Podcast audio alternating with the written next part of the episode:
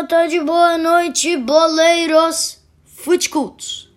Tudo bem com vocês? Comigo tá tudo ótimo. Hoje eu não vou pedir para você seguir no Instagram, não vou fazer nada, vou jogar na lata, ok? Então, já pega aquele copinho d'água, já se aconchega, porque hoje vai ser muito legal. Talvez um pouco curto, talvez, mas super interessante. Isso porque hoje eu vou falar sobre as contratações mais caras do mundo por posição. Vocês entenderam? As posições elas serão goleiro, zagueiro, lateral, meio e atacante. E serão dois jogadores por posição, os dois mais caros daquela posição. Se você não entendeu, já já você vai entender, fica tranquilo. Bora começar.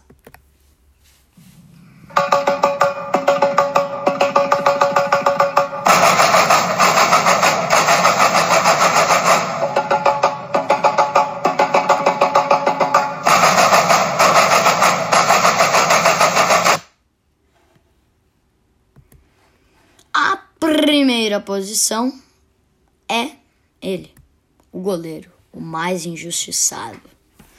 O goleiro que foi contratado pelo maior preço no mundo foi o Kepa Arrizabalaga, que para os íntimos, Kepa, por 80 milhões de euros em 2018, quando saiu do Atlético Bilbao para o Chelsea. E o Kepa, ele deixou a desejar, porque suas atuações foram muito irregulares. Tanto que ele perdeu a vaga de titular. Então, um jogo ele jogava muito bem, era o melhor, e no outro ele ia mal, tomava, tomava uns frangos, deixava a desejar. Uh, ele era muito irregular. E o segundo goleiro mais caro do mundo é ele, Alisson Becker mas mais para os íntimos, Alisson. Ele jogava na Roma. Foi quando sua segurança no gol despertou o Liverpool, que o comprou por 72 milhões de euros. Também em 2018. Suas atuações foram tão boas que ele virou titular absoluto no gol. E um fato interessante é que o Alisson é irmão do atual goleiro do Fluminense, que nem sei se está no Fluminense mais, o Muriel. Ele é irmão. A próxima posição é o zagueiro. Em 2019, o zagueiro Harry Maguire, de 1,94 de altura, gigante, saiu do Leicester e foi comprado pelo United por 87 milhões de euros. E além de ser o zagueiro mais caro de todos, ele é o 13 terceiro jogador mais caro do mundo da história. Então, contando todas as posições, todos os séculos, tudo, tudo, ele é o 13 terceiro jogador mais caro. Já que a gente disse sobre o primeiro, vamos falar sobre o segundo.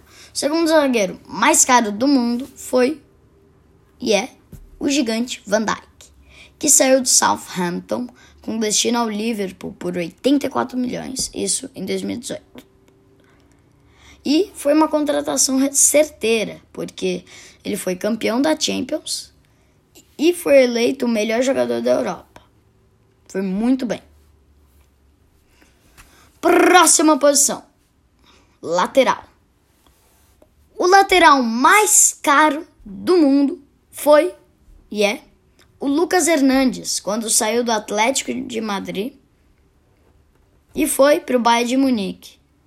E de quebra ele ganhou uma Champions, sabe aquele campeonato? o preço da transferência foi de 80 milhões de euros. Um fato interessante é que nessa transferência ele virou além de ser o, o lateral mais caro do mundo, ele virou o segundo defensor mais caro do futebol. Defensor. E próximo é o João Cancelo. O João Cancelo, mais conhecido como Cancelo, é um lateral português que se tornou o segundo lateral mais caro da história em 2019. Uh, o feito aconteceu quando ele saiu da Juventus e foi para o Manchester City por nada mais e nada menos que 65 milhões de euros. E ele, infelizmente, não vai jogar essa Eurocopa que tá rolando porque ele tá com Covid. É um fato que eu achei. E depois de dois anos no Manchester City, ele chegou na final da Champions neste ano, né? Mas eles perderam para o Chelsea.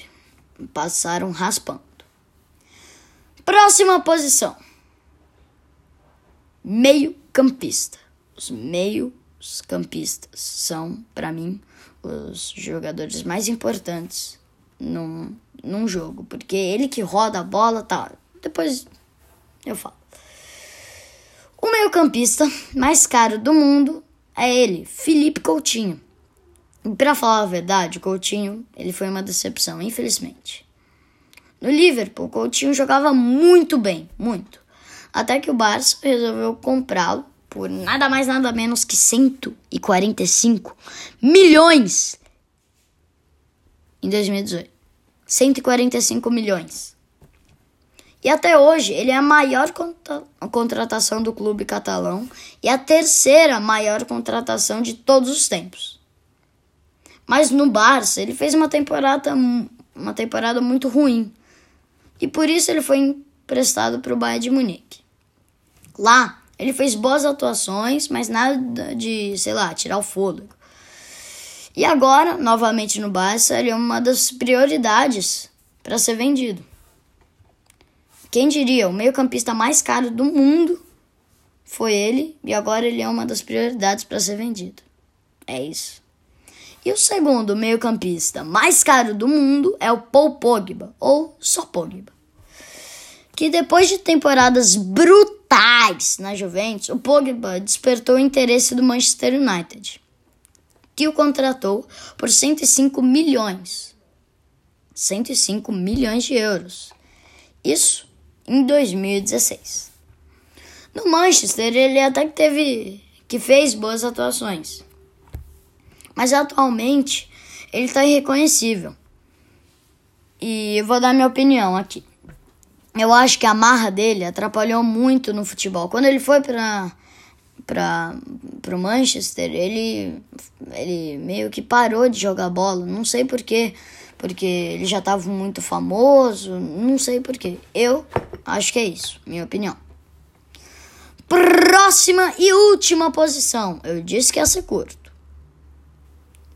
O atacante mais caro do mundo. Próxima posição é o atacante, se você ainda não percebeu. O atacante mais caro do mundo é claro que é ele. Neymar Júnior. E além de ser o atacante mais caro, ele é o jogador em geral de todos mais caro da história. Isso porque, em 2017, ele saiu do Barcelona, onde ele fez temporadas ótimas, e foi para o PSG, que queria montar um timaço. E o valor da transferência foi de 222 milhões de euros. Isso muda a vida de mais de sei lá, muitas famílias. E agora no PSG, ele faz boas atuações, mas as polêmicas sobre ele estão à solta, infelizmente. E agora é o último jogador da nossa lista, infelizmente. Ele, que é o segundo jogador mais caro do mundo e o segundo atacante mais caro do mundo também, é o Mbappé, a nossa tartaruga ninja, não é mesmo? E o Mbappé, ele era considerado como uma jovem promessa, após sua bela atuação na Champions League daquele ano. E ele, de, ah, de 2017, tá? E ele despertou interesse do Real Madrid e do PSG. Mas no fim, quem levou a melhor foi o PSG, que acabou comprando ele por 180 milhões de euros. Hoje o Mbappé carrega o PSG nas costas com uma pequena ajuda de um tal de Neymar, que a gente viu agora há pouco. Tanto que passaram raspando na Champions do ano passado. Não é mesmo? Gente, espero que você divulgue, espero que não fique confuso. Que deu mó trabalhão fazer. Por favor, uh, divulgue o podcast com alguém que você goste. E um negócio que eu esqueci de falar que o nosso podcast agora, esse episódio, foi patrocinado pelo Brechó Já Usei, a revista Frequência Livre e a Casa Chá. Então, uh, compre no mercado, vá no Brechó Já Usei e compre a revista Frequência Livre. Ok? Muito obrigado. Falou!